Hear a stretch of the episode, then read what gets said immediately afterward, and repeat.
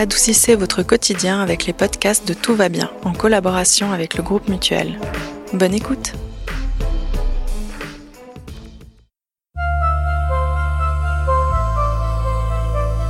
Sans entrer dans les détails, j'ai pu vérifier au cours de ma vie que les intestins sont effectivement comme notre deuxième cerveau.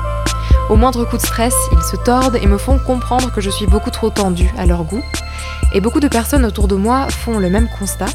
D'ailleurs, les publications à ce propos ne manquent pas. On pense bien sûr au célèbre ouvrage de Julia Enders, Le charme discret de l'intestin, paru en 2014 mais aussi sur les réseaux sociaux, de plus en plus d'influenceurs et influenceuses libèrent la parole concernant les symptômes digestifs les plus fréquents, donc les ballonnements, le syndrome du côlon irritable, etc. On se rend compte alors qu'on est très nombreux et nombreux à vivre ce genre de désagréments de manière plus ou moins fréquente. Alors dans cet épisode, on va se focaliser sur les symptômes considérés comme bénins, mais qui peuvent quand même un peu nous gâcher la vie parfois. Parce que pour faire la paix avec notre intestin et mieux comprendre les messages qu'il essaye de nous envoyer, parfois des ajustements tout simples suffisent, tant qu'on arrive à décoder son langage, et c'est de ça qu'on va parler aujourd'hui. Allez, c'est parti Bienvenue dans Tout va bien, un podcast féminin pour adoucir le quotidien. Faut pas tuer les instants de bonheur, Valentine. La vie, c'est comme une boîte de chocolat. On ne sait jamais sur quoi on va tomber. Did I tell you how divinely and utterly happy I am? Cet épisode est présenté par Hélène Demester. Avant de commencer, je précise juste qu'en cas de symptômes soudains, intenses ou très inhabituels, et notamment si vous apercevez du sang dans vos selles, il est important de consulter au plus vite votre médecin traitant. Il ou elle pourra ensuite écarter toute pathologie, allergie alimentaire ou intolérance. Mais pas de panique, sachant que de nombreux désagréments intestinaux peuvent simplement être dus au stress ou à une alimentation inadaptée à notre digestibilité. Donc on va parler de tout ça. Et pour nous y aider, j'ai le plaisir d'accueillir la nutritionniste, nutrithérapeute et micronutritionniste Aurélia Corba. Bonjour, merci beaucoup d'être avec nous. Bonjour Hélène, merci à vous. Alors Aurélien, vous avez déjà reçu pour l'épisode 68 qui était consacré aux fibres alimentaires. Donc pour les personnes qui nous écoutent, si ces notions ne sont pas tout à fait claires pour vous, alors je vous invite à écouter d'abord cet épisode-là, et comme ça vous aurez bien toutes ces bases en tête. Mais pour en revenir au sujet du jour, quand on parle de troubles digestifs bénins, on pense surtout à la constipation, au ballonnement, au gaz.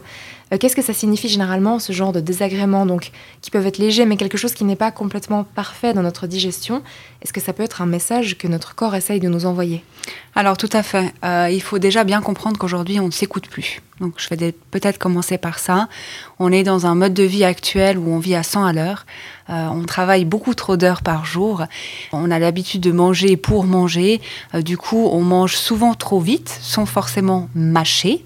Et puis déjà ça, ça peut être vraiment euh, la première cause de ballonnement et de gaz. Pourquoi? Parce que c'est pas pour rien qu'on a une bouche, c'est pas pour rien qu'on a des dents. La digestion, elle commence dans la bouche. Et le fait de réduire les aliments en purée va forcément faciliter la digestion et notamment l'absorption euh, des nutriments via l'intestin. Euh, Pour aller un peu plus loin, euh, si ces symptômes sont récurrents malgré le fait d'avoir mangé une soupe ou d'avoir extrêmement euh, bien mâché, euh, mangé lentement, etc., c'est vrai qu'on peut s'inquiéter d'une dysbiose intestinale. Donc le, le mot est un peu fort. Euh, Peut-être une altération ou une agression de la paroi intestinale qui pourrait expliquer ce genre de désagrément. Et là, dans ce cas, il faut peut-être tout checker et être suivi par une nutritionniste, un médecin, une diététicienne. Et qu'est-ce que cette personne, si elle est diététicienne, pourra ensuite nous dire? Est-ce qu'il y a des ajustements au niveau du mode de vie? Est-ce que ça peut être lié au stress ou juste l'alimentation? On a tendance à toujours corriger le facteur via l'alimentation, mais il n'y a pas que l'alimentation. Euh, finalement, j'en dirai peut-être un peu plus après, mais euh, les premiers signes d'une dysbiose intestinale sont souvent liés à notre mode de vie, donc peuvent être en lien avec autre chose. C'est pas simplement ce qu'on met dans la bouche. Ça peut être effectivement le mode de vie, l'environnement, le stress, un manque de sommeil, un manque d'activité physique, et ça peut aussi être lié à un type d'alimentation ou un aliment tout simplement qui ne convient ou plus. Il faut savoir que plus on prend de l'âge, moins on a des capacités euh, enzymatiques, donc digestives. Donc on va moins bien digérer euh, les aliments. Est-ce que j'entends autour de moi, quand on a ce genre de désagrément digestif, c'est assez commun de se dire Oh, bah, c'est comme ça pour moi, ou alors ça va passer tout seul. Et on se dit que le symptôme, il est impossible à corriger ou à atténuer. Mais est-ce que souvent le mieux-être, il passe aussi par des choses assez simples? Comme vous disiez, on a l'impression que c'est une montagne, mais est-ce que c'est des petits réflexes aussi qui peuvent aider? Alors complètement. Euh, c'est pas pour rien qu'on dit que l'intestin c'est le deuxième cerveau. Ça veut dire que forcément quand on est dans un état de stress, euh, l'intestin il va subir, la digestion va subir. Pourquoi? Parce que quand on est stressé, en fin de compte, notre organisme va de par lui-même simplement, je vais expliquer ça, hein, générer son énergie ailleurs que dans la digestion, et on va avoir effectivement des crampes, etc., des maux digestifs. Euh, moi j'entends souvent des personnes me demander pourquoi est-ce qu'ils ont la diarrhée quand ils sont stressés. Bah, tout simplement parce que le stress va générer aussi une, accélération du transit intestinal qui est mauvais, hein, je veux dire, parce qu'on va directement évacuer ce qu'on a mangé sans forcément avoir le temps d'absorber les nutriments et l'eau contenue dans les aliments. Alors on va parler de tout ça, on va parler de ces mots euh, digestifs, intestinaux, mais juste peut-être on l'a dit en introduction, à partir de quel moment est-ce que vous nous conseillez d'aller vraiment voir un spécialiste, un gastro-entérologue ou le médecin traitant? Perte de poids inexpliquée, sang dans les selles, vous l'avez mentionné, ça c'est très important parce qu'elle peut être sujet à un MICI, une maladie inflammatoire chronique de l'intestin, euh, fièvre, des douleurs récurrentes malgré euh, au fait le changement d'alimentation et la diarrhée chronique. Donc il y a vraiment ces points alarmants là. Directement, il faut aller voir quelqu'un. Donc dès qu'on s'inquiète un petit peu, c'est toujours mieux d'aller voir un spécialiste comme ça, il écarte aussi tout ce qui est allergie, intolérance. Et là, aujourd'hui, donc, on revient à ces symptômes dont on sait qu'ils sont bénins, mais qui restent assez désagréables et qui peuvent nous gâcher la vie, notamment en période de stress. Ce serait quoi le désagrément digestif ou intestinal que vous voyez le plus souvent dans votre cabinet? Le plus souvent, c'est des ballonnements en fin de journée qui peuvent être liés, bah, comme je l'ai dit au début, à un manque de temps à midi, c'est-à-dire que la personne mâche pas ces aliments. Quand je fais l'anamnèse, une anamnèse avec euh, des clients et qui me disent voilà j'ai des ballonnements en fin de journée, est-ce que c'est répétitif? Oui tout le temps. Euh, ok, qu'est-ce que vous mangez le matin? Donc on fait vraiment euh, un historique alimentaire, on appelle ça un rappel des 24 heures. Quand on fait un rappel de 24 heures, même si l'alimentation est parfaite, et plus ou moins parfaite, parce que l'alimentation ne peut jamais être parfaite, ça dépend des personnes, ça dépend du mode de vie, bref et qu'on retrace le repas pris, euh, par exemple, le matin, le plus souvent, il n'y en a pas. Hein. Moi, je suis un peu à la vieille école. Pour moi, le repas du matin, se doit d'être le repas le plus important, euh, notamment en charge de protéines, qui va donner de l'énergie pour tout le reste de la journée et qui va aussi éviter euh, les compulsions alimentaires. Bref, c'est pas le sujet, c'est un petit plus. Et du coup, quand on arrive au repas de midi, donc souvent pris par le pouce, ok, en combien de temps vous mangez? Euh, ah, je sais pas, mais trop vite parce que j'ai pas beaucoup le temps à midi.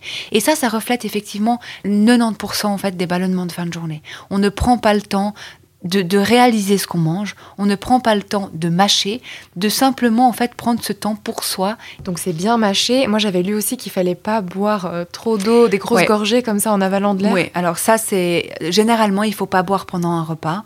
Il faut boire tout au long de la journée et hors repas. Euh, se contenter de boire euh, son litre d'eau à midi en même temps que son repas, c'est faux. En fin de compte, ça va venir créer beaucoup plus de ballonnement. Pourquoi? Parce qu'au fait l'estomac il va pas comprendre il va se dire, ok, j'ai des aliments qui sont de un pas mâchés et de deux j'ai de l'eau. En fin de compte, ça va créer une espèce de mare. Moi, j'appelle ça la mare au canard. Hein, à chaque fois que oh. j'explique ça à mes clients. Et du coup, bah, l'estomac, il va devoir produire encore plus euh, d'acidité pour digérer. Euh, bref, ça va créer effectivement tout un chamboulement euh, digestif avec en fin de journée des gros ballonnements. Après, ce que je rencontre aussi énormément au cabinet, c'est des difficultés à digérer les graisses. Et ça, ça arrive de plus en plus. Ça peut être dû à une mauvaise alimentation, euh, ça peut être dû effectivement à un manque de temps, à un manque d'activité physique. Et là, on va beaucoup plus pointer le foie euh, du doigt. Pourquoi? Bon, il faut savoir déjà que le foie et l'intestin, ils travaillent ensemble. Hein. Mhm. Donc, si un est perturbé, forcément l'autre va l'être aussi. Donc, généralement, quand on fait un travail en nutrition et surtout en, protocole au fait de, guérison intestinale ou de mieux-être intestinal, on va axer euh, le foie et l'intestin. Et pourquoi le foie? Parce qu'en fin de compte, c'est par le foie qu'est créé euh, les lipases, qui sont les enzymes digestives euh, qui s'occupent de digérer les graisses, donc les lipides. Et ça se traduit par quels symptômes, cette difficulté à, digérer les graisses? Oh, lourdeur d'estomac, euh, les selles vont être très aqueuses en fin de compte, elles vont flotter dans les toilettes. Et là, on peut vraiment pointer du doigt un manque d'enzymes digestives liées aux lipides, donc liées aux graisses. Et la solution, ce serait un changement de mode de vie alors surtout? Alors ça peut être un changement de mode de vie. La solution au final que moi j'apporte euh, à énormément de clients au cabinet, c'est des plantes. Moi il y a une plante que j'adore, c'est le chardon-marie, parce qu'elle est, elle a une double action en fait. Elle va aider, euh, soutenir le foie dans sa détox, et elle va aussi l'aider à créer justement ses lithiases biliaires. Donc pareil, hein, quand quelqu'un me dit mais je me, je me réveille souvent entre 23h et 3h du matin, et ben là on va pointer le foie du doigt. Ok, alors le foie il est surchargé, il n'arrive pas bien à bosser parce qu'il bosse la nuit, il se détoxifie la nuit. On va justement apporter ces plantes-là le soir avant de se coucher.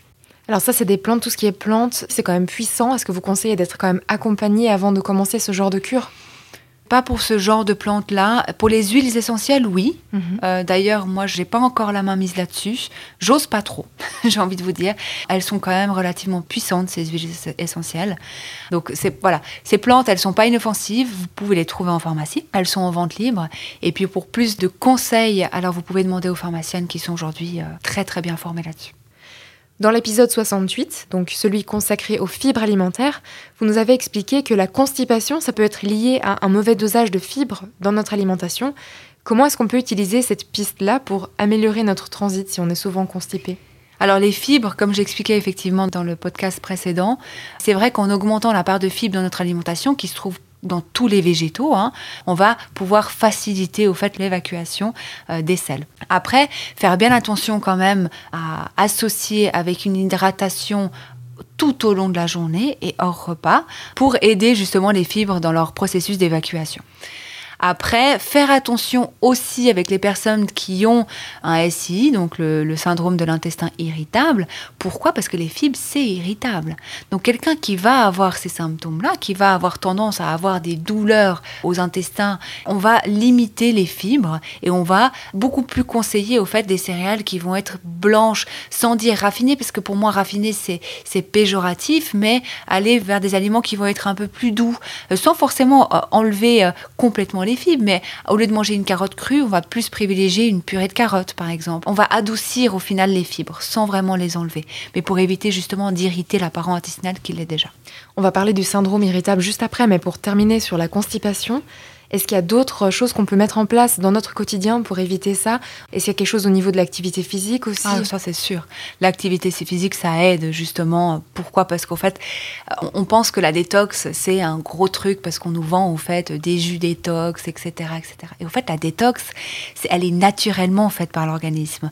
Donc déjà, elle est faite naturellement le soir par le foie. C'est pour ça qu'on dit qu'il faut manger euh, trois heures avant d'aller se coucher. Et puis, euh, un autre processus de détox qui est naturel chez nous, mais qui se perd aujourd'hui malheureusement, bah, c'est le sport. C'est le sport. On se détoxifie via la peau avec la transpiration et ça c'est un moyen sain de se détoxifier. Et puis de là, effectivement, ça fait augmenter le métabolisme qui lui, bah, justement, va faciliter euh, l'évacuation des sels. Alors maintenant, je propose qu'on attaque euh, peut-être un des plus gros sujets de cet épisode, c'est le syndrome du côlon irritable ou le SI comme vous l'appeliez. Alors déjà, je pense qu'il y a énormément de symptômes qui rentrent dedans. C'est lesquels les plus fréquents? Alors, les plus fréquents, effectivement, ça va être des douleurs inexpliquées, des crampes. Ça peut être suivi des ballonnements. Après, moi, le, symptôme que je rencontre le plus souvent en cabinet, c'est des douleurs, en fin de compte, sur un côté. Après, effectivement, ça peut être soit un transit irrégulier, soit ça va être une constipation, soit ça va être euh, que de la diarrhée. Ça dépend. Je tiens quand même à préciser qu'aujourd'hui, on l'appelle plus le côlon irritable parce que ça a été prouvé que ça touche aussi l'intestin grêle. D'où, au fait, le nom du syndrome de l'intestin irritable. Et vous m'aviez expliqué avant que c'était un syndrome qui est très délicat parce qu'il est aussi lié aux émotions. C'est assez complexe parce que, euh, en fin de compte, les médecins, ils appellent ça une colopathie fonctionnelle, qui va être beaucoup liée aux émotions, donc à la fonction cérébrale, au final, à tout ce qui est neuro. Aujourd'hui, on n'a pas vraiment trouvé de solution, en fin de compte, à ce syndrome-là. Parce que c'est vraiment lié à un état de stress, aux émotions. Il y a des solutions qui prouvent que enlever le gluten peut aider et enlever aussi les aliments FODMAP, donc ceux qui sont fermenticibles. Mais c'est clairement un régime qui est beaucoup trop restrictif et qui peut mener, en fin de compte, à euh, des troubles du comportement. Moi, ce que je conseille tout le temps, c'est de toujours être accompagné d'enzymes digestives. Euh, pourquoi? Parce qu'il a été prouvé, selon une dernière étude, que euh, les enzymes digestives qui s'occupent de digérer les protéines que l'on nomme les protéases sont relativement élevées chez ce genre de personnes-là. Ce qui va créer au final une inflammation. C'est vrai que le fait de peut-être diminuer un peu plus euh, les protéines animales pourrait aider ou tout simplement d'être accompagné toujours et de toujours avoir dans son sac des enzymes digestives. Et ça, ça aide au final à pouvoir avoir des repas, j'ai envie de dire, normaux sans se soucier de ah, ça, ça va me faire mal au ventre, ça, ça va me faire mal au ventre. On va aussi s'aider peut-être de plantes qui vont avoir un effet antispasmodique. Euh, moi, j'aime beaucoup la mélisse et la passiflore. Donc ça, c'est quelque chose qu'on peut aussi euh, avoir dans son sac au quotidien, soit en pastille, soit en sirop, euh, soit en teinture mère. Vraiment, ça dépend des personnes, mais de les avoir sur soi parce que ça va calmer, en fin de compte, toute la sphère intestinale. Et puis ben voilà, il faut pas oublier non plus que l'intestin est relié au cerveau et puis que de ce fait d'avoir ces plantes-là qui vont aussi toucher la sphère cérébrale, lui permettant d'être un peu plus tranquille, un peu plus zen, peut aider aussi. Donc les intestins comme deuxième cerveau, vous êtes d'accord avec ça? Ah oui, complètement. On sait aujourd'hui que 2 millions de neurones euh, se trouvent dans l'intestin, et notamment la sérotonine et la dopamine. 80% des cellules nerveuses communiquent avec le cerveau euh, quotidiennement. Moi, ce que j'ai- j'aime bien travailler avec le magnésium, parce que le magnésium, c'est un, un tranquillisant naturel. Euh, aujourd'hui, je pense que 95% de la population sont déficitaires en magnésium. Pourquoi? Parce que c'est une des premières choses qu'on perd en étant stressé. Donc il faut manger des bananes et des patates douces ou c'est surtout via des compléments alimentaires Alors, on peut s'aider des aliments. Euh, le plus riche en magnésium, pour moi, c'est les amandes. Euh, Il y a aussi le chocolat noir. hein. Ah. Et puis, parallèlement, il fait du bien aussi au- à la fonction cérébrale parce que c'est du chocolat. Moi, j'aime bien travailler avec des compléments alimentaires. Généralement, j'aime bien euh, le magnésium marin. Il a une très bonne assimilation au niveau de l'organisme. Et puis toujours vraiment bien regarder le type de magnésium qu'on prend. Le magnésium, ça se prend pas comme ça. Quasiment tous les magnésiums qu'on trouve en pharmacie, qui sont effervescents, euh, moi j'ai souvent des clients qui ont de la diarrhée derrière. En fin de compte, et j'en reviens un peu à la base, il faut s'écouter, il faut écouter son corps. Quand on a une réaction inflammatoire ou une réaction digestive derrière, c'est que cet aliment ou ce complément alimentaire ne nous convient pas. Vous disiez avant aussi que le fait de, s'infliger cette restriction, d'essayer d'éliminer les FODMAP, etc., ça peut mener à des troubles du comportement alimentaire. Mais si on est accompagné, disons, est-ce que ça peut aussi être utile d'identifier les quelques aliments qui ont le plus grande chance de nous donner des symptômes? Oui, oui, clairement. Oui, oui. Déjà, il faut enlever tout ce qui est inflammatoire. Donc, on sait aujourd'hui que le gluten de mauvaise qualité est inflammatoire. Le gluten, c'est de la glu, hein, tout simplement, qui vient se coller à la paroi in- intestinale. Et puis, quand on a une hyperperméabilité intestinale, les villosités de l'intestin, elles sont ouvertes alors qu'elles devraient être fermées. Et ça veut dire quoi? Ça veut dire qu'elles vont laisser passer euh, des bactéries, des protéines qui ne doivent pas passer, ou quand elles passent, elles font mal. Et puis, on va enlever de ce fait euh, les protéines que l'on nomme inflammatoires, qui sont le gluten de mauvaise qualité. Ça peut être la caséine, c'est la protéine qu'on trouve dans les produits laitiers. Et puis, effectivement, on va limiter les FODMAP. Limiter les FODMAP, mais sans rentrer dans euh, toute la liste, parce que, mon Dieu, on ne mange plus rien. Et puis, socialement, c'est catastrophique si on commence à, vraiment suivre ce régime euh, à la lettre. Donc, pour moi, les principaux, ça va être le gluten, ça va être les produits laitiers, et puis, dépendant de la tolérance de chacun. Vous pouvez très bien digérer la courge, mais la personne à côté qui aura aussi ces symptômes-là, eh ben, ne va pas digérer la courge. Donc ça dépend vraiment de chacun. Et il faut identifier ce qui nous fait du bien et ce qui nous fait du mal. L'enlever et après le réintégrer petit à petit et voir comment, en fin de compte, on va le digérer.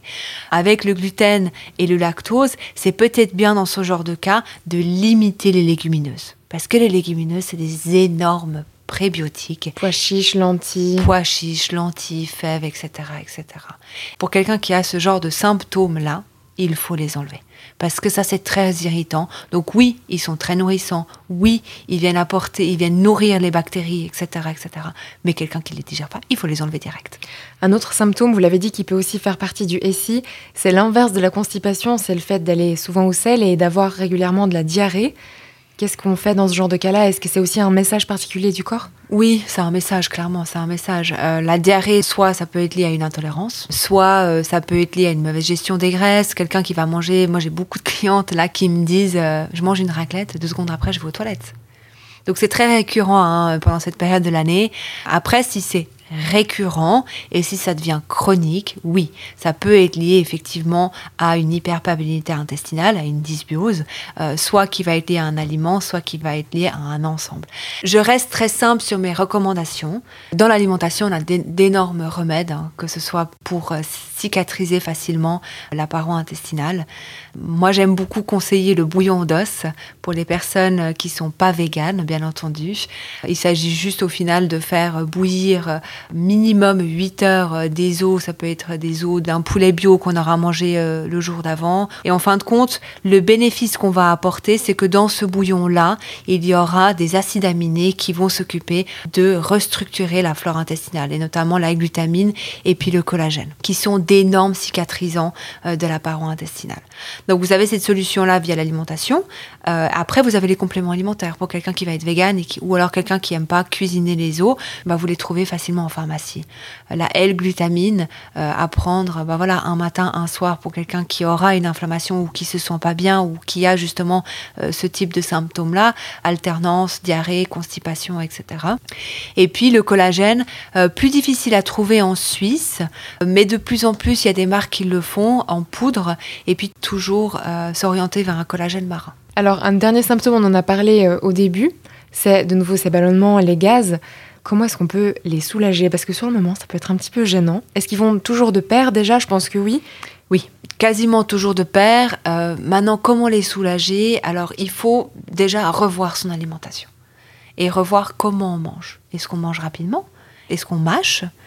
Est-ce qu'on boit pendant les repas? Donc ça, c'est les bases. hein. C'est vraiment les bases avant de commencer à pointer une hyperperméabilité. Parce que c'est facile de dire j'ai une dysbiose. Tout le monde le dit aujourd'hui parce que c'est devenu quand même la mode entre guillemets de se dire je suis intolérant au gluten, je suis intolérant au lactose, etc., etc. C'est pas plus sain j'ai envie de dire. Il faut vraiment revenir aux bases, se dire voilà, est-ce que je mange lentement? Est-ce que je mange en étant stressé? Pour réduire, j'ai envie de dire, les ballonnements, moi, ce que j'utilise le plus souvent au cabinet, c'est des probiotiques. Vous en trouvez dans pas mal, dans toutes les pharmacies quasiment.